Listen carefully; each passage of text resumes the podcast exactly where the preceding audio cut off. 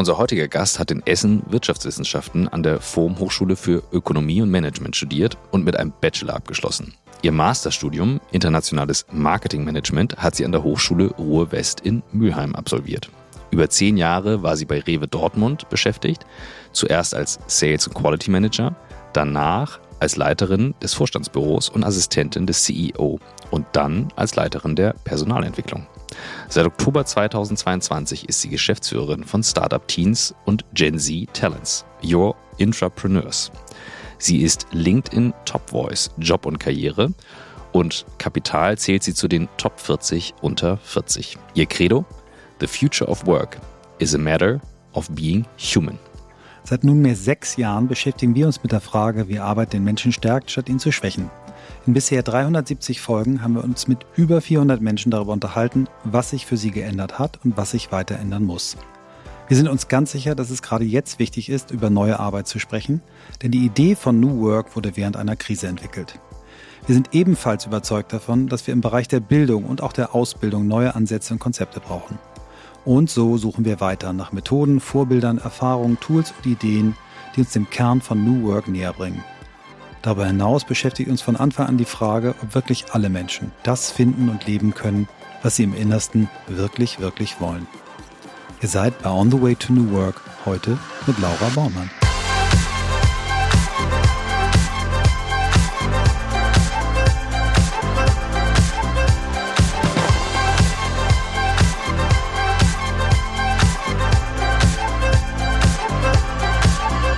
Laura. Hallo, ihr beiden.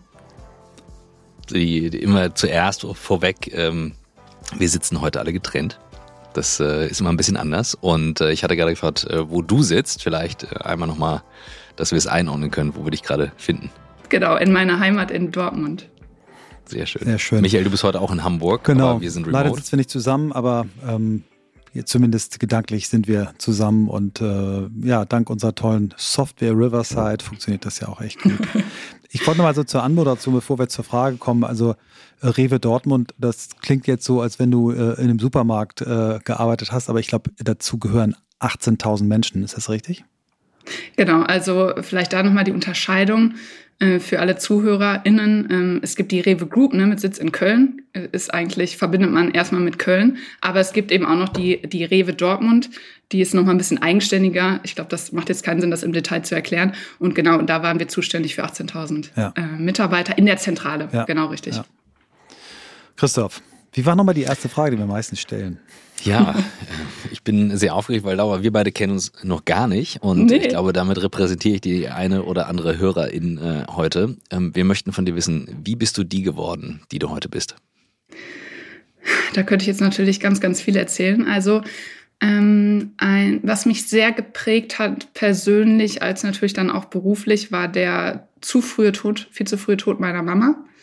Ähm, vor fünf Jahren jetzt. Ähm, das war eine extrem schwierige Zeit und hat mich aber insofern geprägt, dass ich sehr, sehr stark hinterfragt habe, ähm, was ich eigentlich ähm, ja in meinem Leben wirklich machen möchte. Und wo mir wirklich vor Augen geführt wurde, dass das Leben äh, sehr kurz sein kann. Und ähm, neben all den, neben all der Trauer und ähm, neben der Belastung war es immer wieder auch ähm, so dieser Appell, ähm, du musst äh, eigentlich glücklich in deinem Leben sein. Das ist auch, was deine Mama dir irgendwie am Ende wünscht. Also das hat mich sehr, sehr stark geprägt. Ähm, und hatte dann auch so eine Phase, wo ich dachte, ach, muss ich nicht irgendwie eigentlich, ähm, ne, ich war ja im Wirtschaftsbereich tätig, muss ich nicht eigentlich was Soziales machen und irgendwie der, irgendwie was, was Sinn, also habe sehr stark den Sinn hinterfragt. Das ist das eine. Und zum anderen, was mich geprägt hat, waren ja immer wieder viele Menschen, die mir mehr zugetraut haben, als ich mir früher eigentlich zugetraut mhm. habe. Und äh, dafür bin ich heute sehr dankbar. Wow.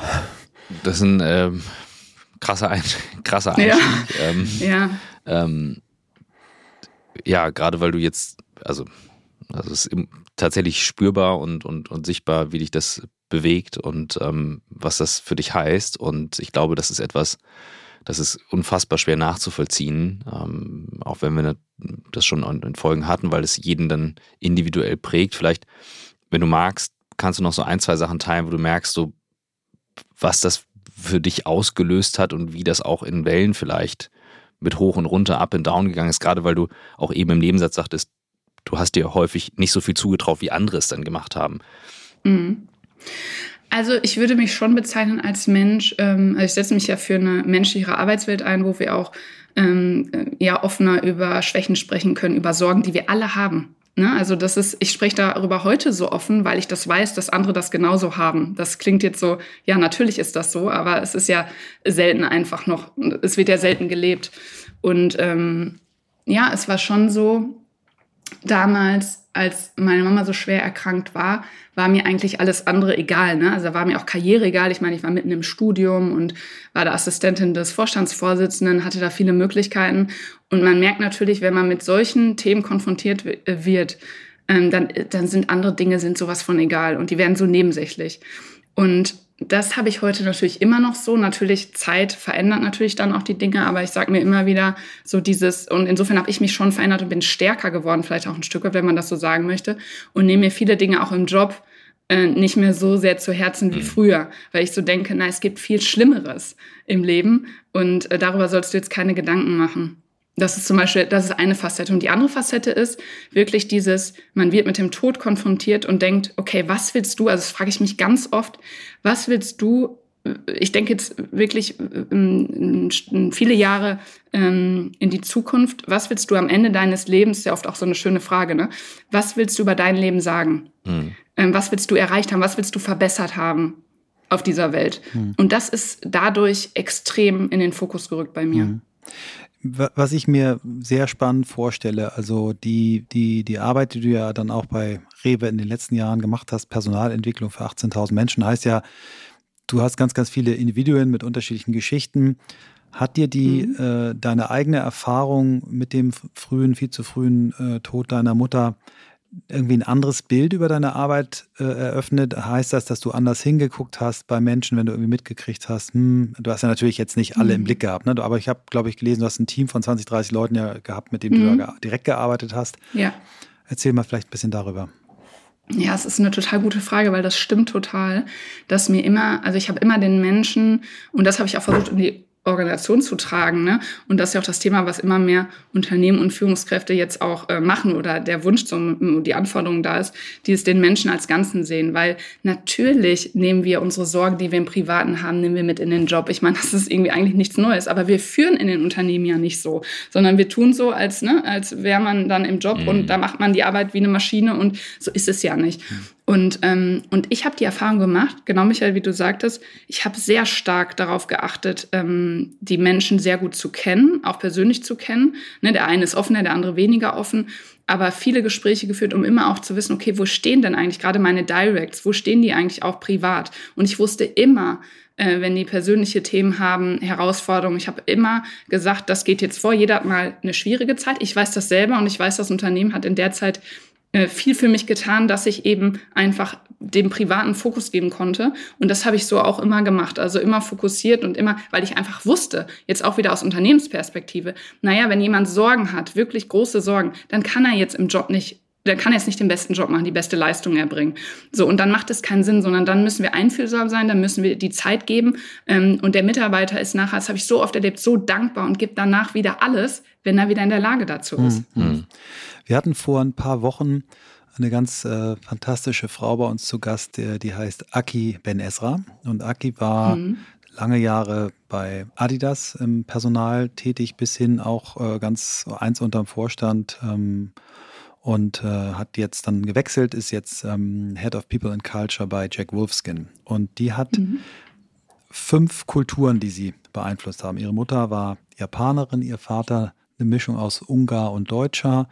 Äh, sie war viele Jahre mit einem Israeli verheiratet, was nicht so gut auseinandergegangen ist und jetzt seit vielen Jahren mit einem Spanier. Und sie sagt, ich habe fünf Kulturen als Background und trotzdem ähm, habe ich das Thema Diversität vollständig äh, unterschätzt. So, zweiter mhm. Punkt, den sie gesagt hat, ich habe bei Adidas in einer Firma gearbeitet, wo es um Gesundheit und Sport äh, ging. Und ich habe immer gedacht, wir sind alle gesund und Sport, äh, sportlich. Und äh, bis sie selber durch eine, äh, eine, eine Rückenproblematik äh, auch psychische Probleme gekriegt hat und äh, dann zu uns im Podcast gesagt hat, also die Dinge, die ich wirklich völlig unterschätzt habe, obwohl ich so lange Jahre in diesem Bereich arbeite, sind die Themen Diversität und Mental Health.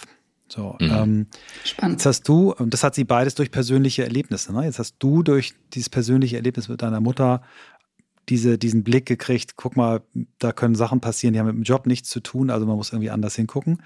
Aber wenn wir, wenn ich dich jetzt, ähm, ich habe dich entdeckt auf, auf LinkedIn vor einiger Zeit und ähm, war begeistert, wie du die Themen siehst, wie du sie ansprichst, was für Fragen du stellst. Was hat bei dir neben dem Erlebnis ähm, mit deiner Mutter dich zu so einer ja, reflektierten Persönlichkeit gemacht? Du bist sehr jung noch, aber du hast irgendwie meinen Eindruck, unser Eindruck, ich habe Christoph viel von dir erzählt, äh, viele dieser Themen im Blick. Was gab es noch so für Einflüsse vielleicht, die, die dich zu dem Menschen gemacht haben? Mhm. Ja, jetzt, wo du das gerade erzählt hast, also was ich schon glaube, ist, dass ich schon immer empathisch war. Ähm, also, und das ist, passt auch wieder so gut zu dem Thema, wie verändert sich die Arbeitswelt. Also, ich habe früher immer geglaubt, ich könnte, also ich habe ein duales Studium gemacht, mir war es auch irgendwie wichtig, irgendwann mal ähm, was gut, einen guten Job zu haben, aber ich habe mir eigentlich selbst nicht so viel zugetraut. Also ähm, und das, ich weiß, dass es ganz vielen, auch gerade Frauen so geht, aber auch Männern, nur die reden vielleicht noch mal seltener darüber. Ähm, aber das, das war schon so und ich habe oft auch Feedback bekommen. Ich habe ja damals ein duales Studium, also auch eine Ausbildung gemacht. Da war ich in verschiedenen Bereichen und Abteilungen, wo immer jemand anderes für mich zuständig war. Ich habe ganz oft gehört so, naja, Laura, du bist, äh, du bist zu nett, so, du, du, so wirst du nichts in der Wirtschaft. Und das habe ich mir echt sehr zu Herzen genommen. Und heute, glaube ich, ist das wirklich eine große Stärke. Ne? Also wenn wir uns mal angucken, was sind, also gerade für Führungskräfte, was, was müssen, müssen die eigentlich für Kompetenzen haben, dann ist ja gerade die ganzen Social Skills werden wichtiger, weil am Ende geht es ja heute darum, die Menschen, das Potenzial zu haben, die Menschen zu befähigen. Und da muss man eben, ähm, das geht heute nicht mehr so wie früher. Und ähm, ja, das ist schon eine spannende Reise, weil äh, ich früher diese ganzen Dinge, die mir eigentlich ähm, abgesprochen wurden, dass ich dadurch eine gute Führungskraft sein kann, die sind eigentlich heute relevant. Mhm. So, das ist schon irgendwie spannend, so wenn man das nochmal so reflektiert, was ich da früher für Feedback bekommen habe. Und heute ist das eigentlich, äh, ja, ist das eigentlich sehr, sehr relevant. Gleich geht's weiter mit On the Way to New Work und hier kommt auch eines der großen New Work-Themen, die viele von uns umtreiben, nämlich wie funktioniert mobiles Arbeiten? Ich meine nicht technisch, sondern was müssen wir rechtlich beachten im Unternehmen, wenn es um Workation geht, Remote Work und so weiter? Welche Auswirkungen hat das kulturell aufs Team? Mit welchen Methoden kann man darauf achten, dass trotzdem alle gut beisammen bleiben? Das sind Fragen, mit denen setzen wir uns täglich auseinander momentan und deswegen haben wir für euch ein Event im House of New Work auf die Beine gestellt am 25. Mai, bei dem aus erster Hand Erfahrungen geteilt werden. Wir haben unter anderem auf die Bühne bekommen Daniela Frenz von PwC. PwC hat nämlich ein Produkt, bei dem ihr sehr, sehr einfach auch in wirklich großen Unternehmen eingeben könnt, wo geht die Reise hin und dann kriegt ihr alles ausgewertet was tatsächlich zu beachten ist. Dann haben wir dabei Tobias Arzt von Edeka Digital. Mit denen haben wir schon daran gearbeitet, wie kann das Thema Mobile Work im Unternehmen verankert werden? Wie kann man die verschiedenen Aspekte berücksichtigen, die es dabei braucht? Eben kulturell, aber auch von den Richtlinien her, Policies, Erwartungen und, und, und, und, und, welche Methodiken und Tools. Dann wird noch auf der Bühne sein Lavinia Meyer als Expertin für People und Culture, eben auch diejenige, die Rede und Antwort geben kann, wenn es um das Thema Kultur geht bei dem Thema Remote Work. Und das Ganze wird auch noch unterstützt von Hanna Brands, die bei uns in der Geschäftsleitung ist und das Thema natürlich aus erster Hand kennt, weil klar, wir leben New Work jeden Tag, also haben wir auch damit zu tun. Also ein vollbesetztes Panel, es wird ein geiles Event. Die letzten waren sehr schnell sehr voll. Insofern freuen wir uns, wenn ihr euch schnell anmeldet. Ähm, wir können nämlich ins Haus dann auch nicht mehr zu viele Leute nehmen. Insofern freuen wir uns, wenn ihr dabei seid, euch inhaltlich einbringt und gerne auch vorab schon Fragen schickt. Und dann geht's rund. Am 25. Mai alles weiter unter houseofnewwork.com slash events. So, und jetzt weiter mit den anderen New Work-Themen bei On the Way to New Work. Wie ist dein Eindruck? Ähm, das, das teilen wir beide. Also da weiß ich auch, da spreche ich auch für Michael. Also Michael ist dann noch stärkere Verfechter als ich, weil er es dann noch deutlicher wahrnimmt an vielen Stellen. Ähm, ich habe es immer als sehr normal wahrgenommen, muss jetzt aber auch lernen, nee, es wird nicht als normal angesehen. Meine Erfahrung ist, es ist wahnsinnig schwer, dennoch, gerade in harten Phasen, also geschäftlich mhm. harten Phasen, das aufrechtzuerhalten. Ja, also selbst wenn wir mal Clinch haben, und ich sage mir, ist das jetzt wichtig und auch in Ruhe, trotz Zeitdrucken, emotional Check-in, Check-out und so weiter. Dann gibt's immer wieder Leute, gerade in Führungspositionen, die bügeln dann drüber und dieses drüberbügeln genau. passiert halt genau einmal und dann funktioniert's, dann ist dieser Safe Space weg. Vollkommen. Und da würde es mich interessieren, wie du es schaffst, das aufrechtzuerhalten, gerade in so einer Rolle, oder ob du sagst, in Wirklichkeit, bei ganz vielen kippt es dann halt immer noch um. Die schaffen es nicht, das zu halten. Ja, ich glaube, das ist genau die Kunst heute, wenn wir dann in so Drucksituationen kommen, dass wir dann wirklich das ganze Thema rund um New Work, ähm, Agilität und so, ähm, dass wir dann wieder zurückverfallen. Das sieht man, da gibt's ja ganz viele Unternehmensbeispiele, ja. genau wie du sagst. Ne? Und das ist, glaube ich, wirklich die hohe Kunst, zu sagen, okay, gerade in der Situation werde ich, in einer Situation, wo es schneller wird, werde ich langsamer, wo es lauter wird, werde ich leiser. Mhm. Das ist extrem schwierig und ich glaube, man muss da wirklich so diesen Weitblick auch haben und wirklich jetzt verstehen, okay, was macht es jetzt? Jetzt? Deswegen eigentlich braucht auch jede Führungskraft diese auch psychologisches Grundverständnis. Was macht das jetzt mit den Menschen? Genau wie du gesagt hast. Am mhm. Ende ist diese psychologische Sicherheit, die wir geben, die ist so relevant. Und genau in solchen Zeiten zeigt sich das ja. Genau da zeigt sich das, weil in, in angenehmen Zeiten, wo alles super läuft, na, da ist es eigentlich mhm. keine Kunst. Die Kunst ist es, in diesen Zeiten so zu reagieren. Und ähm, ja, ist total, ist eine riesen Herausforderung. Gelingt mir natürlich auch nicht immer. Ne? Das, das ist schon so. Ähm, aber ich versuch's. Mhm. Ich würde gerne noch einmal zurückgehen ähm, zu der Laura, die sich für das duale Studium äh, entschieden hat. Das war ganz äh, bezeichnend, als wir angefangen haben, jetzt äh, uns ein bisschen warm zu reden, bevor wir auf Aufnahme gedrückt haben und Christoph irgendwie fragte, ähm, wie spricht man jetzt eigentlich deine, deine Hochschule richtig aus und du das dann so gleich klein geredet hast, naja, ist auch nicht so eine dolle Hochschule und dann haben wir dieses Thema gehabt. So, und jetzt, keine Elite-Uni. Genau, keine Elite-Uni. ja. Aber das, was, also wenn man jetzt dann, ich weiß noch, als ich das Profil, also aufgeschrieben habe, unsere Anmoderation, ich gesagt, boah, die hat diese Jobs gehabt, während sie studiert hat. Also ich möchte das nochmal sagen. Also ein Unternehmen, ähm, mit 18.000 Menschen, äh, hat einen CEO, ja, ist klar. Und da sitzt jemand wie du, macht Assistenz, also inhaltliche Assistenz für diesen CEO und ist außerdem Leiterin des Vorstandsbüros. Das hast du während deiner, deines Studiums gemacht oder warst du da mit dem Studium schon fertig? Nee, das war genau während meines Studiums. Wie, wie geht das? Es ist ja ein Job, der wirklich. Also ich, also ich weiß, bei, bei, bei Audi, wo ich war, war quasi diese Position Leiter Vorstandsbüro war eins unterm Vorstand. Also das war wirklich, das waren Leute, die waren mindestens Mitte 40, extrem viel Erfahrung und, ähm, und, und waren trotzdem ständig überarbeitet. Und du hast noch parallel dazu studiert. Mm, ich will jetzt meinen Job, meine, meine, meinen Job wieder da nicht kleinreden. Ähm, vielleicht war es da noch mal ein bisschen anders. Ne? Mhm. nein, ich jetzt auf damit. Nee, äh, nein, tatsächlich war eine sehr, sehr anspruchsvolle Zeit. Also ich habe ja schon damals, ähm, also ich habe ja bei Rewe mich auf ein duales Studium beworben, habe dann einen Bachelor parallel gemacht, hatte dann aber auch eine Zeit, Michael, das ist schon so, wo ich dachte, ähm, weil das habe ich immer freitags, abends und samstags gemacht, ähm, muss ich jetzt, sollte ich jetzt nicht, ähm, sollte ich jetzt den Master, weil den wollte ich unbedingt noch machen, nicht in Vollzeit machen. Hatte in Münster tatsächlich an der Uni auch schon eine Zusage. Das wäre dann schon mehr in Richtung elitärer mhm. gewesen. Ähm, und habe mich dann aber dazu entschieden, nee, ich irgendwie meinen Job und man ist dann ja auch, mir war immer das Thema Unabhängigkeit wichtig, auch von meinen Eltern, auch finanzielle Unabhängigkeit. Und ähm, naja, das war schon herausfordernd. Aber ich frage mich das ja bei anderen Menschen immer genauso, wie schaffen die das? Und irgendwie schafft man es dann ja doch.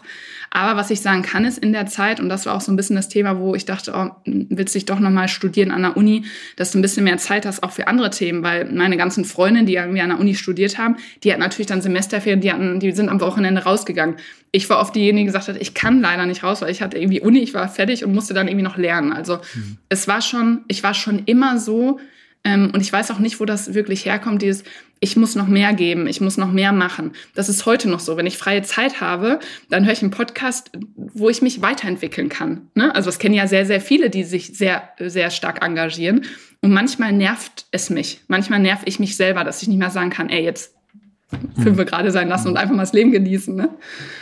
Lass uns nochmal bei, bei Rewe, bei dem Unternehmen bleiben. Wir, wenn wir irgendwie Verbindungen zu Gästen haben, auch wenn wir nie direkt zusammen gearbeitet haben, aber es gibt eine Verbindung. Ähm, meine Agentur hat viele Jahre die Werbung für Rewe, für mhm. die Rewe Group gemacht und ich habe äh, sehr gerne für das Unternehmen gearbeitet, habe dort wahnsinnig viele Schön. Menschen kennengelernt, auch eine echte tiefe Freundschaft zum damaligen Marketingleiter entstanden und es wirklich, ich habe es bewundert und auch die Art der Kommunikation, die wir dort machen konnten, das hat mir wahnsinnig viel Freude gemacht. Ähm, Wenn wir aber mit Menschen äh, über New Work äh, sprechen, die sich nicht so viel damit beschäftigt haben, die, die kommen dann immer sagen, naja, New Work ist ja nur was fürs Büro, ist ja nur eine Bubble und, und so weiter. Mhm. Du hast jetzt für ein Unternehmen gearbeitet, was wirklich viele, viele Menschen in, in der Fläche hat, also Menschen, die äh, Kundenkontakt haben, die natürlich auch während der Corona-Zeit dort gearbeitet haben. Also das, was wir als, als wirklich ähm, relevante Berufsfelder gesehen haben, das ist, ne, das ist die Frau oder der Mann an der Kasse, die die Regale befüllen, die dort arbeiten. Ähm, hast du das Gefühl aus deiner Zeit, ähm, dass wir das, was wir heute unter New Work diskutieren, unter der Zukunft der Arbeit diskutieren, dass wir das auch solchen Menschen zugute kommen lassen können, die in einer Supermarktfiliale arbeiten? Das ist ein super spannendes Thema, haben wir viel diskutiert. Ähm, also zunächst einmal glaube ich, wir assoziieren oft New Work oder viele mit gleichzeitig irgendwie Homeoffice. Ne? Also mhm. man kann von zu Hause aus arbeiten mhm. und von überall arbeiten. Das ist auch ein wesentlicher Bestandteil, aber es ist natürlich nur ein, also ein wesentlicher, aber trotzdem kleiner. Es gibt ganz, ganz viele andere Ausprägungen. Und ich habe mich da immer für stark gemacht, dass ich glaube, diese ganze Entwicklung, die ist für alle Jobs möglich und auch nötig. Also ich mache das mal an einem Beispiel fest. Ähm, die Debatte mit Homeoffice hatten wir zum Beispiel bei Rewe, weil, genau wie du sagst, Michael, die meisten Mitarbeiter, nämlich um die 16.000, arbeiten auf der Fläche, sind sozusagen Blue Collar. Die anderen, äh, nur die wenigsten, haben die Möglichkeit, sagen wir jetzt, im, im Homeoffice zu arbeiten.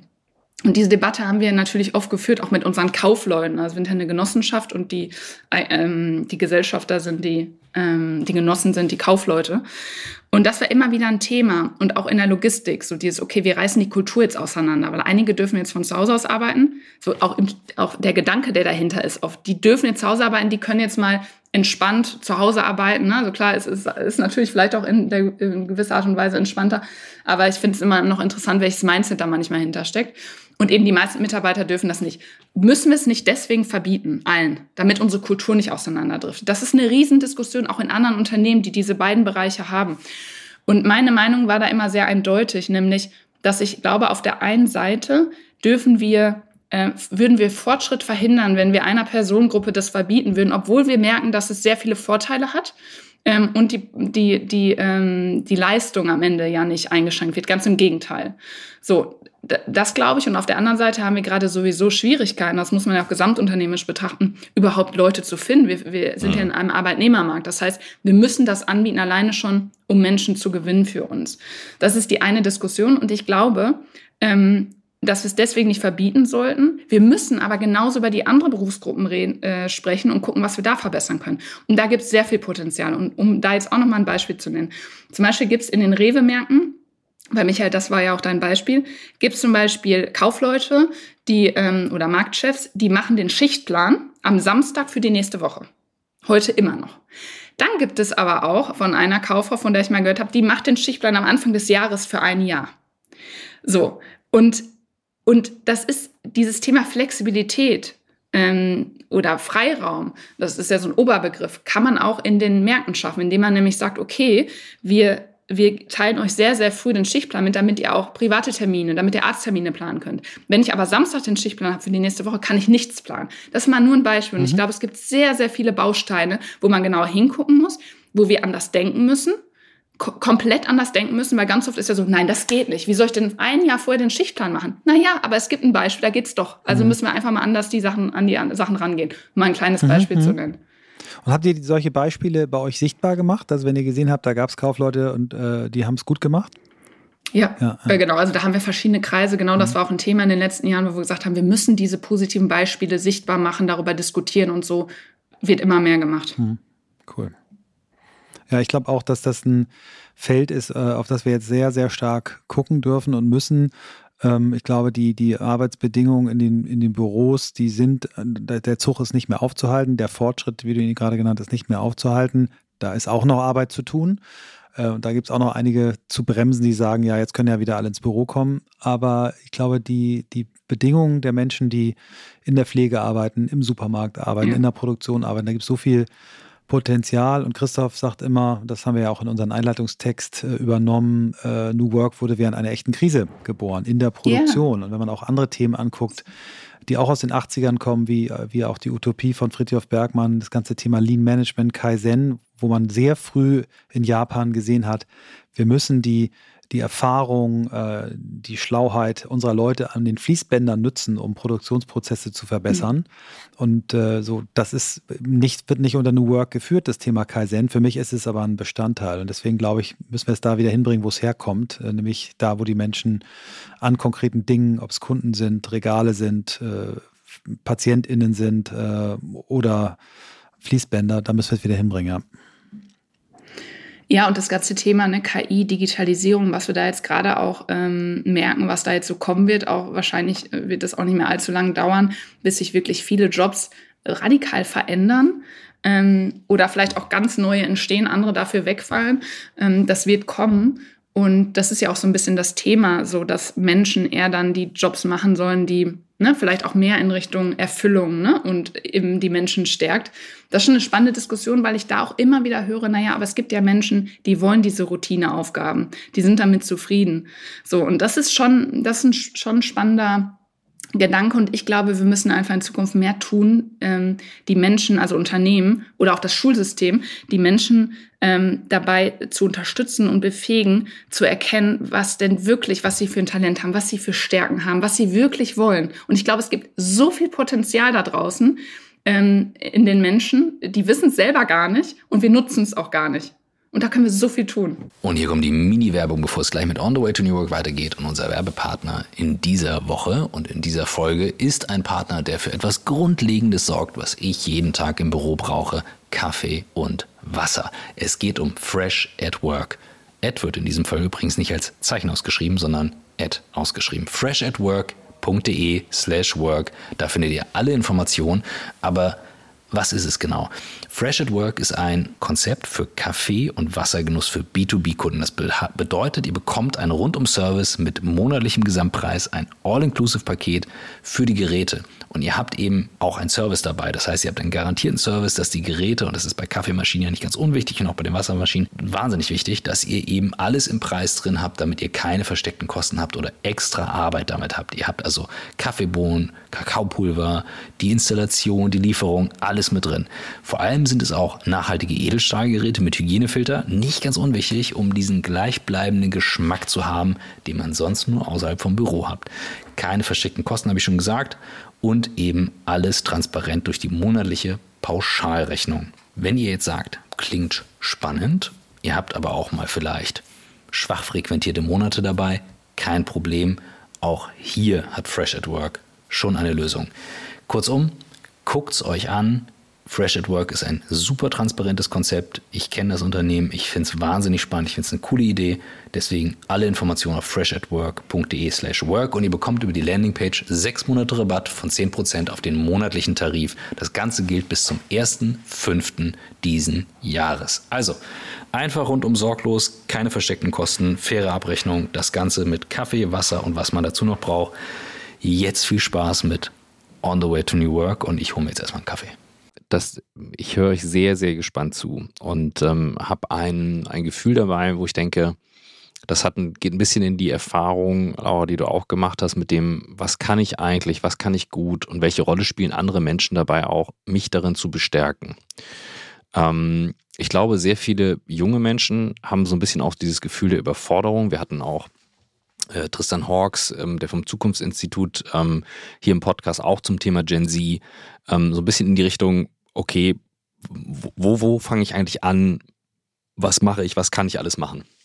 Aus deiner Erfahrung heraus, was würdest du sagen, ist der wichtigste Schritt, wenn du jetzt sagst, okay, jetzt könnte man fies sagen, okay, Augen auf bei der Berufswahl, aber für viele Junge ist es eben so, dass sie sagen, ich weiß ja noch gar nicht, was es da alles gibt und wo ich anfangen kann und was ich alles angucken kann. Es gibt so viele Möglichkeiten heute.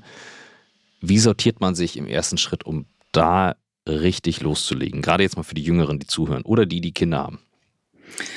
Ja, super gute, spannende Frage, die gar nicht so leicht zu beantworten ist. Also einmal glaube ich, äh, an den Schulen wird mittlerweile mehr dafür getan, das weiß ich, als zum Beispiel, als es noch bei mir der Fall war. Da gab es so dieses klassische, irgendwie kam da die Krankenkasse, glaube ich, und dann hat man da irgendwie so einen Bogen ausgefüllt und dann hat man gesehen, okay, für dich ist der beste Job Ärztin oder Juristin oder was weiß ich. Ähm, und ich glaube, das ist halt einfach zu kurz. Ne? Also ich glaube, wir müssen eigentlich in den Schulen schon viel mehr dafür tun. Ähm, ähm, und das ist aber wieder, ich will auch nicht nur das Bildungssystem bashen, ne? weil das funktioniert so auch nicht, aber mhm. dass Menschen wirklich sich selber besser kennenlernen, wissen, was sie denn wirklich tun, äh, gerne tun. Und dann glaube ich aber verändert sich das Ganze auch. Also ich glaube einmal dieses Mindset, was mir extrem geholfen hat, auch zu späterer Zeit, ist dieses, du musst dich heute noch nicht festlegen für einen bestimmten Job. So, du kannst das, das wird sich ja eh verändern. Es ist nicht mehr so, dass wir heute 40 Jahre den gleichen Job machen, sondern wenn du dich heute entscheidest für eine Sache, also geh erstmal den Weg und guck dann, welche Abzweigungen mhm. kommen. Ne? Also guck die Dinge an und wenn du das nicht machen möchtest, dann, ähm, dann, dann irgendwie auf einen Menschen gestoßen bist, der dich inspiriert, wo du sagst, boah, das ist eigentlich das Thema, wo ich mich einsetzen äh, will, dann kann ich mich damit mehr beschäftigen. Also ich glaube mittlerweile daran, du kannst alles werden. Also es ist ein bisschen too much, aber ich glaube das wirklich. Wenn du sagst, okay, du willst, man kann sich Kompetenzen, ähm, Skills kann man sich aneignen. So, und ich glaube, allein dieses Mindset, du kannst, äh, wenn du dich jetzt entscheidest, ich glaube, das ist wirklich relevant, musst du das nicht für immer machen, mhm. sondern das mhm. kann sich verändern. Ja. Und dafür musst du natürlich was tun, dich mhm. mit Leuten zu vernetzen und so weiter. Ich hätte Lust, doch ein bisschen äh, die Bildung zu bashen in Deutschland. Ich fange mal, ich mach mal einen kleinen, mach mal einen kleinen Test erstmal. Ähm, mhm. und ich geb, oh nein, kein ja, Mathe-Test. Ich, zu, ich, musste, ich musste sie auch googeln. Sag mir ganz kurz, wie heißt die aktuelle Bundesbildungsministerin? Scheiße! Doch, warte! Ja, ja. Boah, ey. Ich hab's, ich, ja, ich, ich, hab's, ich hab's auch gegoogelt. Nein. Aber ähm, ja. sie heißt, du hast noch drei Sekunden Zeit, Laura. Nee, ich hab's, ich hab's, ich weiß, ich habe den ja, Namen letztens so. noch gelesen. Ja, Aber ja, doch. Da fängt's an. Sie heißt Bettina Stark-Watzinger. Und ich habe genau, letzte Woche äh, sie ähm, in einer äh, Interviewsituation gesehen. Und da tat sie mir echt richtig leid. Da hatte sie einen Bildungsgipfel einberufen in ähm, Berlin, wo sie eben dieses Thema äh, Bildung nochmal ganz groß mit allen Länderministern, da sind zwei Länderminister gekommen, zwei. Und die haben sich dann zitieren lassen, ja, das wäre alles schlecht vorbereitet gewesen, wir sind nicht abgeholt worden und so weiter. In Deutschland haben wir mit dem äh, Föderalismus, der sicherlich eine Berechtigung hat, der in vielen Dingen auch gut und richtig ist, dass Entscheidungen dort getroffen werden, wo die Menschen leben. Uns aber, glaube ich, so ein Eigentor geschossen, was das Thema Bildung angeht. Ähm, wir haben das in unserem Buch auch thematisiert und es gibt ja nicht mal ein einheitliches Bildungsideal. Und äh, wo du gerade äh, erzählt hast, bin ich darauf gekommen und habe irgendwie, ähm, so wie du es beschrieben hast, das klingt für mich sehr, wie ich das in anderen Ländern wahrnehme. Ne? Wir haben Neuseeland äh, mal ein bisschen recherchiert. Mhm. Da gibt es, da gab es einen Prozess, wo ich glaube 50.000 Menschen in Co-Creation involviert worden waren, als das Bildungsideal für die Kinder ähm, formuliert wurde. Und da sind so, stehen so Sätze drin, wir wollen, dass unsere Kinder, wenn sie die Schule abgeschlossen haben, sich selbst reflektieren können, äh, sich selbst ja. managen können, solche Dinge, also Dinge, die bei uns nicht äh, im Lehrplan stehen.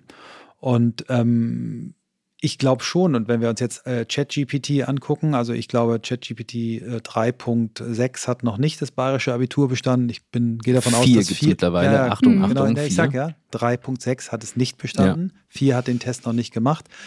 Aber die, äh, ich habe mir jetzt viele äh, Entwicklervideos angeschaut, was da für, für Dinge kommen, dass ich also Bilder verarbeiten kann und so weiter. Also wir müssen ja die, die Art und Weise sowieso ändern, wie wir prüfen an den Schulen. Geht gar nicht mehr anders, mhm. weil dieses Ding eben die Prüfung alles schafft. Ähm, und das macht jetzt eigentlich den Sprung zu deiner heutigen Tätigkeit. Ne? Du bist jetzt in dieses Thema gegangen, hast dich, beschäftigst dich jetzt mit, mit äh, Teenagern, wie man die auf einem anderen Feld erwischt. Ne? Also ihr habt im Prinzip gesagt, okay, das Bildungssystem können wir nicht ändern, aber wir können natürlich Angebote schaffen, äh, die junge Leute vielleicht äh, ansprechen.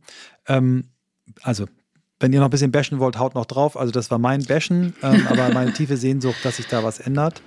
Ähm, aber viel wichtiger, es gibt Frauen wie dich ähm, und die, die das auch schon vorher ins Leben gerufen haben, die, die sich damit nicht abfinden. Erzähl doch mal ein bisschen, was genau macht ihr bei Startup Teams und äh, Teens und den der Firma, die da drunter noch hängt mit äh, Gen Z. Ja. ja.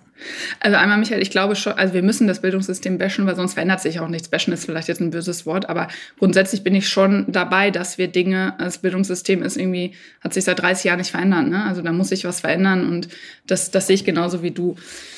Ähm, trotzdem glaube ich dann auch immer nur, kritisieren bringt natürlich auch nichts. Man muss halt irgendwie dann was machen. Das müssen wir irgendwie zusammen hinbekommen und die Politik kommt da irgendwie an, an, an ihre Grenzen. Und genau deswegen gibt es Startup-Teams. Deswegen ist die Frage ähm, oder ist der ähm, die Verbindung richtig? Bei Startup-Teams, genau das ist das Thema, wurde ähm, 2015 gegründet. Mm, und genau aus dem Grund, dass ähm, wir oder damals die Gründer, äh, unter anderem Verena Pauster, Marie-Christine Ostermann kennt man ja auch, ähm, gesagt haben, wir müssen, also hier in Deutschland spielt das Thema unternehmerisches Denken und Handeln einfach keine Rolle. Wenn wir in Zukunft aber noch Wohlstand und Fortschritt und so weiter in Deutschland haben wollen, dann brauchen wir mutige Menschen, die ins Risiko gehen, die an ein Thema glauben, die eine Leidenschaft haben und die ein Unternehmen gründen. Wir sehen aber in Deutschland die meisten oder viele junge Menschen auch heute noch streben eine Beamtenlaufbahn an. Mhm. Also das ist ja, das ist ja verrückt. Verstärkt sogar wieder, ne? Also Verstärkt wieder, wieder. Wieder zugenommen. Das ist das Thema Sicherheit oder Unsicherheit. Und ähm, so werden wir aber in Zukunft wird das äh, nicht funktionieren. Und haben dann eben ähm, die Lücke gesehen, dass an, im Schulsystem das Thema einfach keine Rolle spielt. Also ich weiß das auch noch bei mir, das Thema Unternehmertum, wenn man nicht gerade in, in einer, Unternehmerfamilie groß geworden ist, es spielt keine Rolle. Im Gegenteil, es gibt sogar noch viele, die, also ich weiß noch, ich hatte damals einen Lehrer, den schätze ich sehr, der wollte unbedingt, dass ich Lehrerin werde, aber er hat mir das ganze Thema so, die böse Wirtschaft, Kapitalismus und Co., er hat mir das ausgeredet. Ne? Also so, und wir müssen, glaube ich, ein positives Bild vom Thema Unternehmertum haben. Und äh, genau, das ist das Thema. Wir befähigen eben junge Menschen äh, von 14 bis 19 Jahren unternehmerisch zu denken und zu handeln. Wir haben da verschiedene kostenlose, sozial inklusive ähm, Möglichkeiten, wie unter einem riesen Mentorenprogramm, ähm, dann ein YouTube-Kanal. Wir sagen auch, okay, wir müssen, wenn die jungen Leute eh nur noch auf äh, YouTube und TikTok und unterwegs sind, dann lass uns doch diesen Kanal nutzen für ein sinnvolles Thema. Also all diese Themen machen äh, Pitch, äh, eine Challenge einmal im Jahr, die größte ähm, die größte ähm, oder höchst dotierte Businessplan-Challenge für junge Menschen, um das Thema Unternehmertum einfach bei den jungen Menschen präsenter zu machen. Das ist das Thema. Und Michael, um nochmal äh, den Bogen zum anderen Unternehmen, Genster Talents, weshalb ich auch schwerpunktmäßig in dem Unternehmen jetzt bin, ist, dass wir sagen, wir sind ja, also Startup Teams ist Non-Profit, das heißt, wir sind hier auf Spenden angewiesen. Ähm, und wir sagen jetzt, wir machen ein, ein neues Unternehmen, Genster Talents, und da beraten wir Unternehmen, mhm. wie sie zum, zum attraktiven Arbeitgeber für die jungen Menschen werden, äh, werden, weil auch die Unternehmen brauchen ja Menschen, die unternehmerisch denken. Und nicht jeder möchte ein Unternehmen gründen, sondern viele ähm, wollen auch in Unternehmen arbeiten mhm. aus verschiedenen Gründen. Und da eben, das ist genau das Thema, da kommen Unternehmen gerade an ihre Grenzen ähm, ne, mit der jungen Generation und da beraten wir eben auch Unternehmen und befähigen Führungskräfte und die Gewinne, und das ist das Schöne, die Gewinne fließen zurück zu Startup-Teams, weil wir einfach nochmal ein weiteres Vehikel haben, um, um dieses gute Thema zu finanzieren. Super. Ich schlage jetzt mal in eure Kerbe mit dem Bashen versus ähm, Aufbauen, weil ähm, ich habe gerade so drüber nachgedacht und dachte auch das Thema Unternehmertum und so weiter. Also zum Beispiel meine Freundin die fragt mich manchmal an so Tagen, wenn es um Belege geht und sonstige Sachen, sagt sie, warum hast du das eigentlich gemacht? Ich so, ja, es so, so, ich wollte das wirklich. Ich war jung, ich brauchte das wirklich. Also, ja, diese genau. Hürden, die man halt immer dachte, unfassbar, ja. unfassbar. Das ist sehr deutsch. Und wir haben etwas sehr Deutsches, muss ja. ich jetzt auch mal sagen. Das ist dieses Rumgemaule. Oh ja ah, das Wetter ist so schlecht und dann scheint die Sonne, ach, die Sonne ist heute viel zu heiß und scheint mir ins Gesicht. Ja. Also es ist so, das ist so richtig, es ist einfach so richtig deutsch. Und es ist immer dann, wenn es einem zu gut, gut geht ja. ähm, und man sich dann darauf ausruht. Und ich, ich mag so einen Modus, äh, Michael hat den mal benannt, das ist so, wenn man Räume aufmacht. Mhm. So positiv kritisieren, im Sinne von eher weiterentwickeln, also ja. aufbauen. Und jetzt mal so ein Take in Richtung äh, Bildung und ChatGPT. Neugier zu schaffen, zu sagen, wie geil ist das bitte, dass das geht? Und mhm. da muss ich immer an einen Lehrer von mir denken, ich weiß nicht, ob er noch lebt, Herr Nagel. Thomas Nagel, Chemielehrer. Liebe Grüße an ihn. Nagel wie der Nagel in der Wand? Ja, wie der Nagel in der Wand. Er war Chemielehrer bei uns, ein ganz, so, so, so ein kleinerer, und das ein super Typ. Und 1998, werde ich nie vergessen, sind wir im Computerraum der Kieler Gelehrtenschule.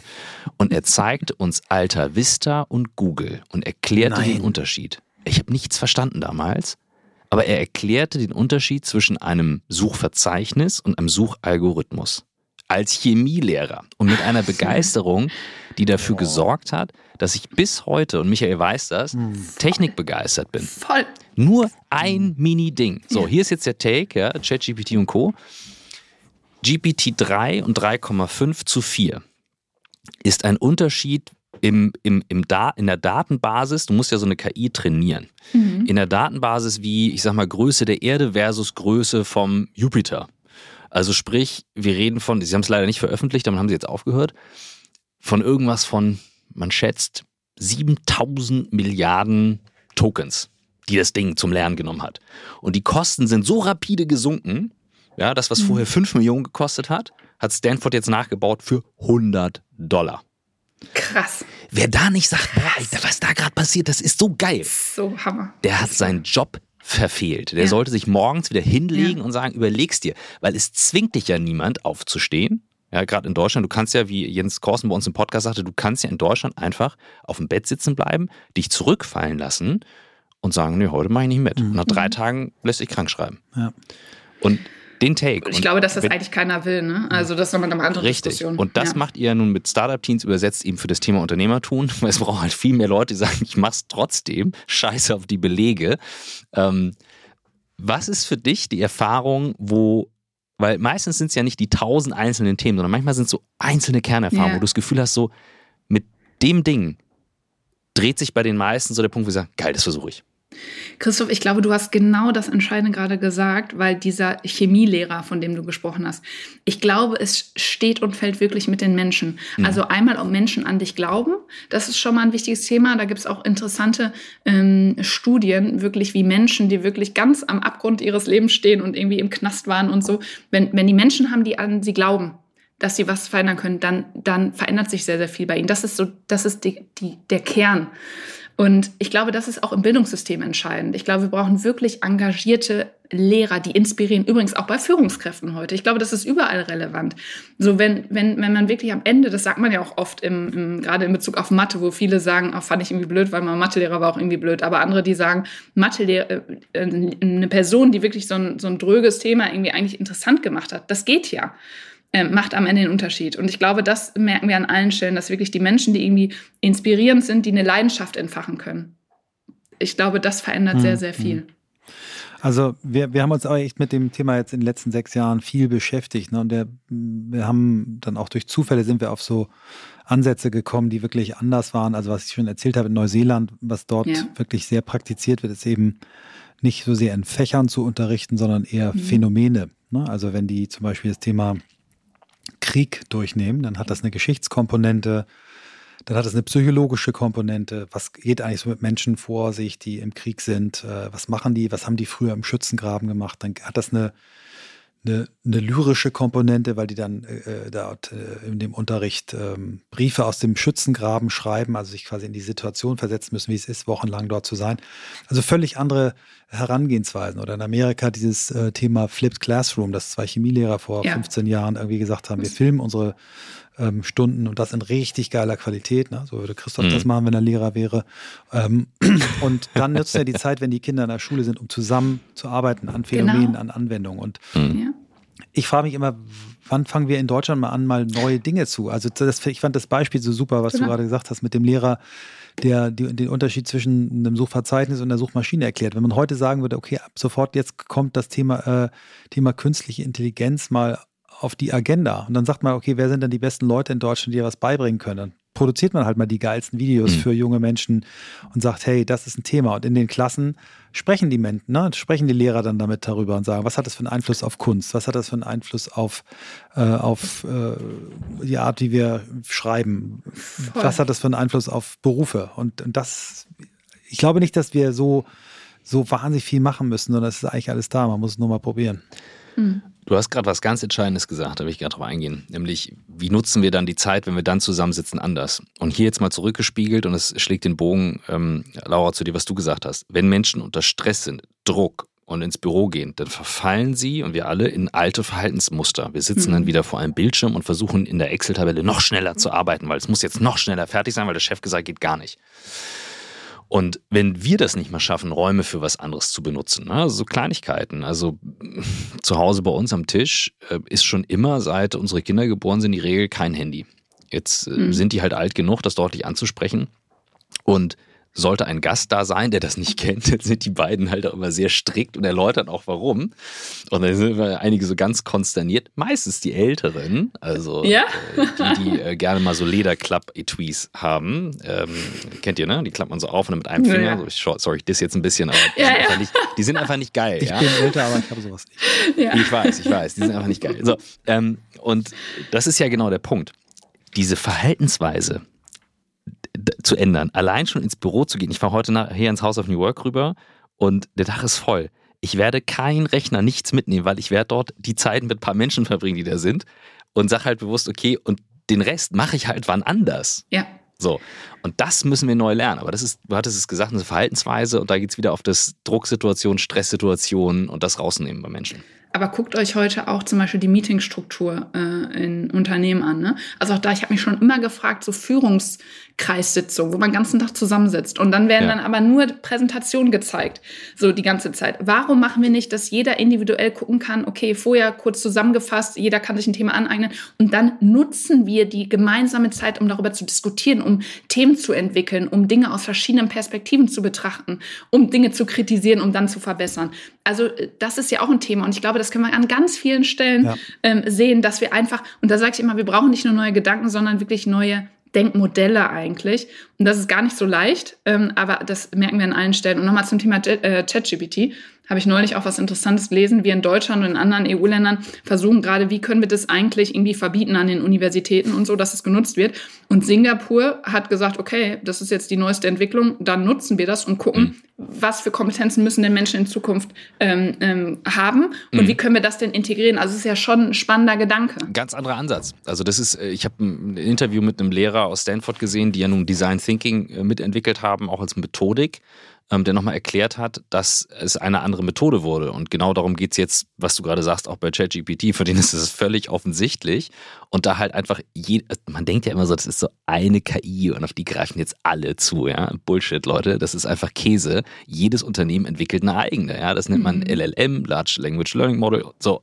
Das ist so, als wenn jedes Unternehmen ein eigenes Smartphone entwickelt. Das bedeutet, du musst dich damit auseinandersetzen. Und das ist, ich finde das von der Haltung gänzlich, also es folgt ja der Logik, das zu tun.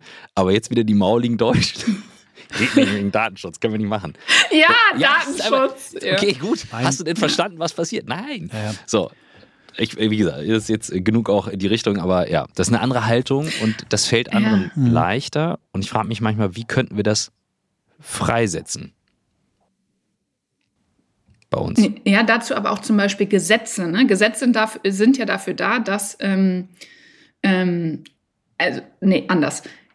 Ich finde, auch das Rechtssystem muss sich verändern. Also ich merke an ganz vielen Stellen, und bei Datenschutz ist genau das Gleiche, dass die Welt verändert sich und viele andere Dinge verändern sich nicht mit. So, und, und das finde ich immer wieder spannend, wo ich so denke, hm. nee, das muss sich doch mit verändern. Ja. Am Ende dient es doch die, dazu, die Dinge besser zu machen und zu verändern. Also Laura, das ist so wichtig, was du gerade sagst. Und ich habe, das habe ich, hab ich, glaube ich, hier noch nie thematisiert, aber es gibt so ein, ein Beispiel, woran mir das immer wieder so vor Augen geführt wird, wo wir eigentlich stehen. Und zwar ist das, ähm, also Gesetzgebung hat überhaupt nicht Schritt gehalten mit der Entwicklung des Internets. Ne? Es gibt ein Phänomen, das nennt sich Adblocker. Und mhm. äh, kann man sagen, nee, Adblocker ist irgendwie eine tolle Sache. Da gibt es jemanden, der hat eine Software geschrieben, äh, dass du quasi nicht mehr die Werbung ausgespielt kriegst, wenn du die runterlädst. So kann man sagen, ja, ist doof für die Leute, die Werbung äh, platzieren. So, aber was ist, wenn dieser ähm, Softwareunternehmer, der Adblocker erfunden hat, dann sagt, pass mal auf, liebe Firmen, ähm, wenn ihr gute Werbung macht, die ich gut finde, dann ähm, lasse ich die durch und übrigens, ich kriege 30 Prozent von der Kohle ab. So, das ist, was Adblocker gemacht hat. So, und da gibt es jetzt ja. äh, Anwälte, ein, ein Freund von mir, das muss ich offen sagen, also ein Freund von mir ist einer der führenden Anwälte im Bereich Markenrecht in Deutschland, der da jetzt für ganz viele Verlage klagt und klagt und klagt, um es irgendwie hinzukriegen. Ich will das gar nicht bewerten, ob jetzt das richtig ist, das zu, aber das ist seit Jahren gibt es da Verfahren. Es wird nichts entschieden. Ähm, und das ist ein ein Punkt. Und wenn wir jetzt angucken, was kann äh, KI, die, ähm, die, ne, wo du dann sagen kannst, pass auf, mal mir ein Bild im Stil von Monet, wo zwei äh, Hunde, einer groß, einer klein, mit einer Katze ähm, über eine grüne Wiese laufen äh, und es soll noch ein Segelboot im Hintergrund sein. Da entstehen irgendwie Dinge, wem gehört das? Also äh, Copyright, you name it. Ähm, Gesetzgebung ist ein, ist ein Thema, was, glaube ich, sowas von, von unter Druck steht und, und aber eigentlich mhm. nicht hinterherkommt. Also danke für den Punkt. Ja, ich habe da nicht die Lösung für, aber die müssen auch agiler werden. Also es ist ja, das wird ja noch schneller gehen. Also es wird sich ja noch, das ist alles mhm. exponentiell, es wird sich ja noch viel schneller entwickeln. Und wie können diese, diese Dinge wie Gesetzgebung, wie können mhm. die da eigentlich mithalten? Das braucht ganz andere Herangehensweisen. Ja. Es gibt Initiativen, wir hatten zwei Gäste dazu, ähm, die, die wirklich schon Gesetzesvorlagen agil erarbeiten. Da gibt es schon Ansätze. Ah, cool. Also man jetzt mal zum Thema Bashen mal wieder zurücknehmen. Also es, es gibt die Ideen, aber ja, die Herausforderungen sind, sind gigantisch. Ähm, ich würde, würd, wenn wir jetzt nochmal bei, bei ChatGPT bleiben, also ähm, auch was das jetzt äh, eure Startup Teens Initiative angeht, seht ihr da schon jetzt Teens, die, die auch in die Richtung schon Ideen äh, entwickeln? Ist das, ist das schon spürbar? Mhm. Ja, also total. Da habe ich jetzt einige Dinge mitbekommen. Jetzt auch einer, ähm, ein ehemaliger, der ist schon ein bisschen älter, aber ich meine, die sind ja noch sehr jung, von 14 bis 19, der ist jetzt irgendwie Anfang 20. Wow. Und der hat da tatsächlich jetzt relativ ein Geschäftsmodell drauf aufgebaut. Ne? Was er konkreter jetzt macht, weiß ich nicht. Ähm, aber da gibt es jetzt einige Entwicklungen. Also es verändert ja auch wieder ganze Geschäftsmodelle, ne? wie irgendwie das Internet die Geschäftsmodelle verändert hat, wird das jetzt auch eigentlich wahrscheinlich wieder jede, alle Geschäftsmodelle irgendwo verändern. ja. Und die jungen Menschen sind da sehr nah dran, ne? das merkt man schon. Also ja. ähm, wenn ich mit jungen Menschen auch spreche, das ist wirklich, ich bin echt immer wieder fasziniert, was die alles mitbekommen, natürlich auch durch die sozialen Medien. Da sind natürlich wieder dann Fähigkeiten, wie kann ich denn unterscheiden, ist das jetzt wahr oder nicht, das sind wieder ganz andere Themen. Mhm. Aber wie gut die informiert sind über die neueste Technologie, ist unglaublich. Mhm. Ja, ja, das ist ein, es ist echt so Next Level jetzt Faszination für, für Dinge, die ganz lange Zeit halt gut nachvollziehbar waren, aber man darf halt nicht vergessen, wir waren auch überwältigt, als dann äh, Total. bestimmte Sachen passiert sind. Gedacht, ja. Ich habe neulich von meinem ersten Napster-Download noch erzählt und dann guckte meine Freundin mich an und meinte so. Was ist Napster? Da war ich halt keine Ahnung, in der Grundschule, was, von was redet der da so? Ja. Äh, oder Anfang der Grundschule. Und ähm, wie gesagt, ich, ich, schön, dass durch äh, den Podcast heute mir der, der Herr Nagel wieder eingefallen ist. Laura, da du mich drauf gestoßen, weil ja, diese Begeisterung, die er hatte, also der hatte so eine kindliche Begeisterung. Der hat auch im Chemieunterricht Versuche gemacht, die einfach so on the edge waren. Aber werde ich nie vergessen. Das weil bleibt es in Erinnerung. Faszination vermittelt und ist doch scheißegal, ob man sich mhm. mal in Mathe verrechnet, wenn du es halt schaffst, jemanden damit anzufixen, ja. zu sagen so, ja, aber es macht irgendwie Bock. Das ist diese, wie dieses schöne Zitat, ich weiß nicht, wer das mal gesagt hat, es kommt nicht darauf an, was du sagst, sondern mit welchem Gefühl du die Leute ja. zurücklässt. Mhm. Ja. Und ich frage auch immer bei einem, bei einem Briefing für einen Vortrag, ich so, mit welchem Gefühl wollt ihr, dass die Leute rausgehen aus dem Vortrag? Dann fragen die mir erstmal so, das glaube ich Gefühl, mir. So. Super. So, ja, Gefühle und, so und, so, und, und Business Gefühl? ist sowieso. Ja, ja, ja. Das, die Frage klaue ich mir oder leih ich mir. Aber das, das macht den Unterschied. Das macht Menschen machen den Unterschied. Das mhm. ist doch so. Man ist auf einmal ja. für ein Thema begeistert. Das merke ich an mir auch, wenn ich jemanden irgendwie getroffen habe, der irgendwie einfach total mit Leidenschaft über ein Thema spricht und das macht den Unterschied. Und deswegen auch im Schulsystem, ne, wenn wir da nochmal sind, passt ja aus den Startup Teams und Co. Ähm, genau da brauchen wir diese Menschen. Also, ne, also auch so dieses, wer wird eigentlich Lehrer? Ne? Also das ist, ähm, ich meine, die, da sind viele Anforderungen, die jetzt gerade an die Lehrer auch gestellt werden. Ich bin nicht der Mensch, ich kenne auch viele dieser, oder die haben das chilligste Leben, das ist nicht mhm. so. Ne? Aber die Frage ist, da müssen wir noch wirklich die, da brauchen wir wirklich die besten Leute und die genau diese Fähigkeit haben, eine Leidenschaft zu entfachen, eine Motivation mhm. für Themen. Mhm. Das ist doch entscheidend. Ja, da, da gibt es Länder, die es besser machen. Finnland. In Finnland ist Lehrer ein absolut anerkannter Beruf, weil, weil die Gesellschaft für sich entschieden hat, wenn die Lehrer schlecht sind, dann kann sich Gesellschaft mhm. nicht entwickeln. Die haben noch weniger Stunden als unsere. Wir bashen ja immer sagen, ja, 30, der hat ja nur 30 mhm. Stunden. Ich meine, was für ein Quatsch zu sagen, ein jemand, der 30 mhm. Stunden hat, äh, hat einen 30-Stunden-Job. Also nicht zu sehen, was an Vor- und Nachbereitung äh, dahinter steckt, ist einfach total behämmert. Aber naja, sei es drum. In Finnland ist das wirklich viel, viel, viel, viel besser. Ähm, ich würde gerne jetzt vom, vom Lernen nochmal auf dich kommen als Mensch. Ähm, ich habe ja vorhin erzählt, dass du mir aufgefallen bist äh, als Stimme auf LinkedIn, die am Anfang leise und dann immer lauter wurde. So wie du dich am Anfang beschrieben hast, ist das ja aber nichts, was so voll in der DNA von Laura lag oder liegt. Darf ich das so Immer sagen? Immer noch nicht. Immer noch nicht? ja. Was hat dich dazu Manchmal. bewogen, das zu machen? Und was kannst du uns über diese LinkedIn-Reise vielleicht mitgeben, was andere Menschen inspiriert oder, oder vielleicht auch vorsichtig macht, ähm, abschreckt, was mhm. immer du möchtest? Ja, also ich habe äh, wie, also natürlich, natürlich ist das nicht irgendwie strategisch gestartet oder so, sondern ich habe ähm, irgendwie einfach mal ein Thema geteilt zum Thema, ich glaube, das war irgendwie pauschale Schwangerschaftsvermutung. Mhm. Ähm, das ist ja immer noch irgendwie ein Thema bei Frauen, ne? dass man, und äh, bei mir war das früher immer so, naja, irgendwann, wenn du 30 bist, dann musst du dich entscheiden, Beruf oder, ähm, oder Familie. So, das ist halt so tief drin gewesen. Mhm. Ne? Und ähm, irgendwie heute gibt es viele Möglichkeiten, also was sich da verändert, ist großartig.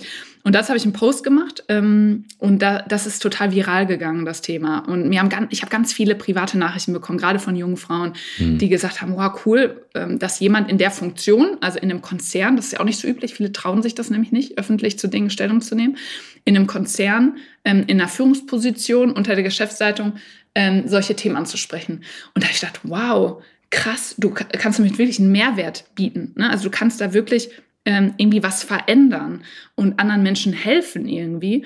Ähm, und du bist ja nicht alleine mit diesen Themen. Mhm. Und so fing das irgendwie an und dann habe ich irgendwie weitergemacht und dann habe ich mich irgendwie ausprobiert. Habe am Anfang natürlich auch immer nur einen Text ohne Foto. Ähm, und das ist ja immer das Thema, ne? was heute auch bei LinkedIn so ist irgendwie mittlerweile ins, zum Instagram geworden. Man mhm. muss aber ein bisschen die Mechanik verstehen, wie sowas funktioniert. Und ich sage immer, na ja, wenn ein Mensch irgendwie äh, auf einer Veranstaltung auf eine Bühne geht, willst du am Ende natürlich ist das Ganze entscheidend. Natürlich willst du den Menschen auch sehen und es hat natürlich auch was mit, ähm, ne, also die Aufmerksamkeit auf ein Thema in einem überfüllten Social Media ähm, Netzwerk äh, zu bekommen. Also mittlerweile nutze ich natürlich die Mechanik auch, ähm, aber immer mit dem Ziel eben mein Thema, mhm. wo ich glaube, ne, dass ich irgendwie was verändern kann in der Arbeitswelt, weil mir hören auf der einen Seite natürlich junge Menschen zu, aber auch wirklich ähm, Menschen auf, auf, auf Vorstandsniveau, auf Top-Ebene, die sich das wirklich durchlesen und sagen, wow, okay, da ist vielleicht was dran, da muss ich was verändern. Und das ist halt das Schöne. Mhm. Und genau, dann habe ich immer weitergemacht, das ein bisschen besser professionalisiert. Ich mache das jetzt immer noch nicht strategisch. Und dann, Michael, ist es wirklich, wie du sagst, also in sehr kurzer Zeit, das haben die mir auch äh, irgendwie von LinkedIn gesagt, dass das, ähm, dass das sehr schnell äh, gewachsen ist, also von der Follower-Anzahl. Mhm. Ähm, und ich führe das darauf zurück, dass es einerseits ein Thema ist, was relevant ist, was viele bewegt, wo viele auch mitsprechen können. Und ich glaube, weil ich es authentisch mache, weil ich auch immer wieder, und da kommen wir wieder zu einem anderen Thema zurück, offen darüber spreche, was mir auch schwerfällt. Also mhm. persönliche Themen, wo ich dann aber wieder den ähm, Rückschluss zum Thema, zum Business mache. Ähm, und ja, vielen damit irgendwie eigentlich aus dem mhm. Herzen spreche. Mhm.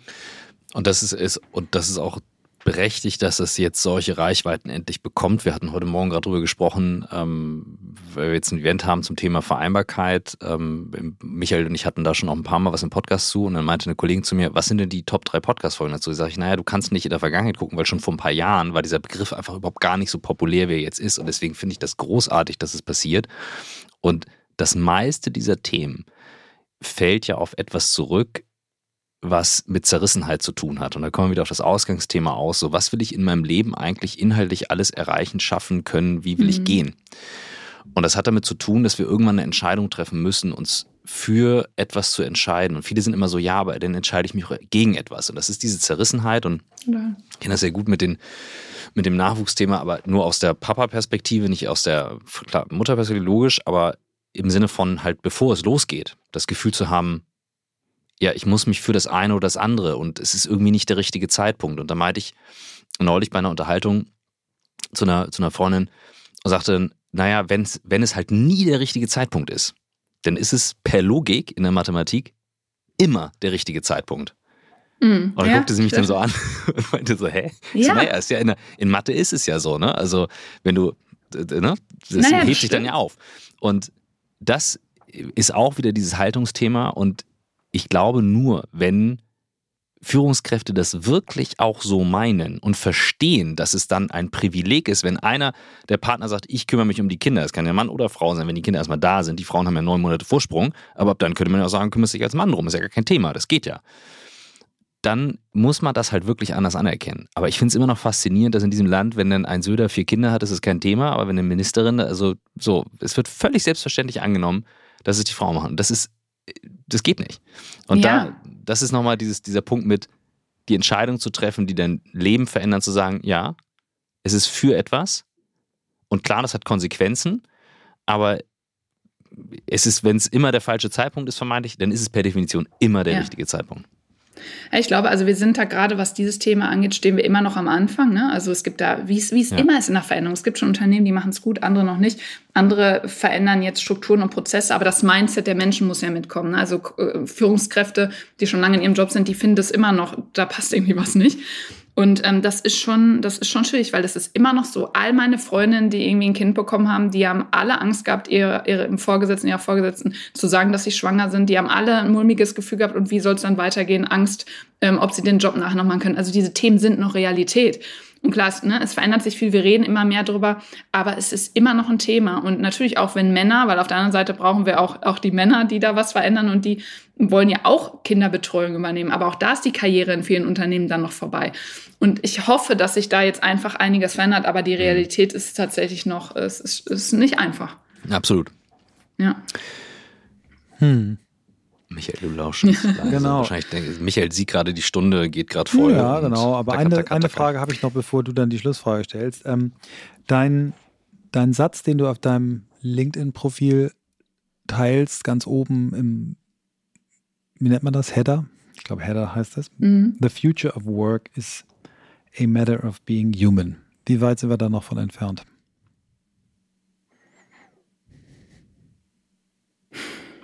Ah, schon noch sehr, sehr weit. Es gibt kleine Pflänzchen und einige und ja, es sind schon vielleicht viele Menschen, die da was bewegen wollen, aber irgendwie sind wir auch in unserer Bubble, ne? Das muss man auch immer wieder sagen. Mhm. Also es ist, es ist noch ein weiter Weg, aber ich bin trotzdem total zuversichtlich und glaube trotzdem da an das äh, zuversichtlich und optimistisch. Und das merke ich wirklich, Michael, und das vielleicht nochmal einfach ganz spannend, weil du sagtest, äh, Laura, wo du herkommst. Und das ist ja immer noch so. Also bei mir ist tief drin, ich bin immer noch oft manchmal der un, die unsichere Laura. da falle ich auch zurück, weil das ist oft so. Also zum Beispiel, da rede ich auch offen drüber. Ich bin ja auch bei Disrupting Minds. Und das war ganz spannend, weil die sind auf mich zugekommen und ich habe den erstmal gesagt, ähm, ich weiß gar nicht, ob ihr mich wollt, weil äh, ich mache das eigentlich gar nicht so gut. Und eigentlich habe ich auch immer so Bühnenangst.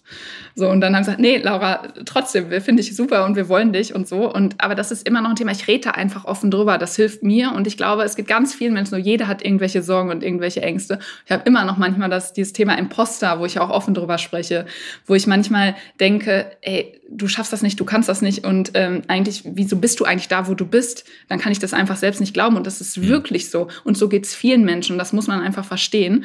Und das schwankt immer wieder zwischen, ähm, wow, eigentlich ist ja cool, was du erreicht hast und du kannst was bewegen. Und auf der anderen Seite aber Unsicherheit und ähm, schaffe ich das alles und so.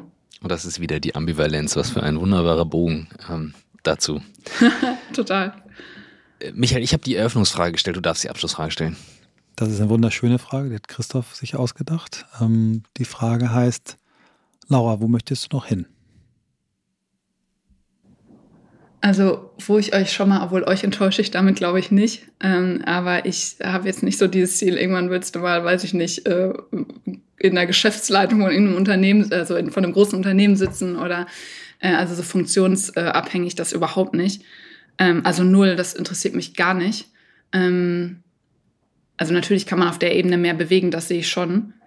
Ich möchte am Ende sagen können, dass ich für Menschen einen Unterschied gemacht habe. Ja, Punkt. Ja. Weltklasse. Das ist gut. Word. Dass ich die Arbeitswelt mit positiv beeinflusst habe und ja, für, für einige mhm. Menschen, auch wenn es nur ein Mensch am Ende ist, irgendwie einen Unterschied gemacht habe. Ja. Das war richtig schön, dich kennenzulernen, Laura. Und ich hatte eingangs gesagt, so Montagsaufnahmen sind großartig, um die Woche zu starten. Und äh, es hat sich wieder einmal bestätigt. Insofern schön, dass du da warst. Ging mir genauso. Vielen, vielen Dank.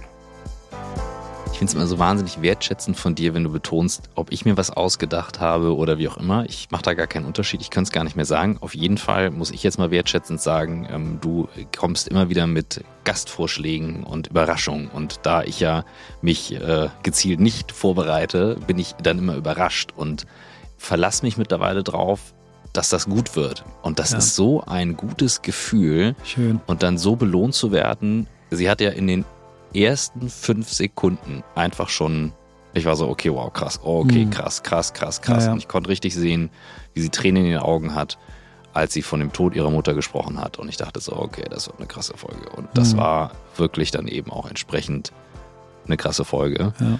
Und ähm, jetzt mal rein inhaltlich, diese, das, das Bildungsthema, die Herangehensweise, wenn du anderen Menschen ein gewisses Gefühl mitgibst. Und damit kannst du als Mensch andere für ein Leben lang prägen.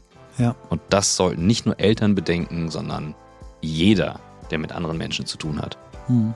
Ja, danke, dass du sagst, aber das machst du ganz genauso. Also die Wertschätzung, die du mir seit wir uns kennen, entgegenbringst, äh, auf ähm, allen Kanälen bis hin, dass du mir mein eigenes ähm, Journal geschrieben hast. Äh, ich glaube, zehn Seiten da rein. Ähm, ähm, das hast du immer gemacht. Also von daher, das machen wir, glaube ich, beide. Und das, was du über Laura gesagt hast, ja, das freut mich sehr, weil die mir sehr wichtig war. Ich habe sehr früh gesagt, die möchte ich unbedingt mal bei uns haben.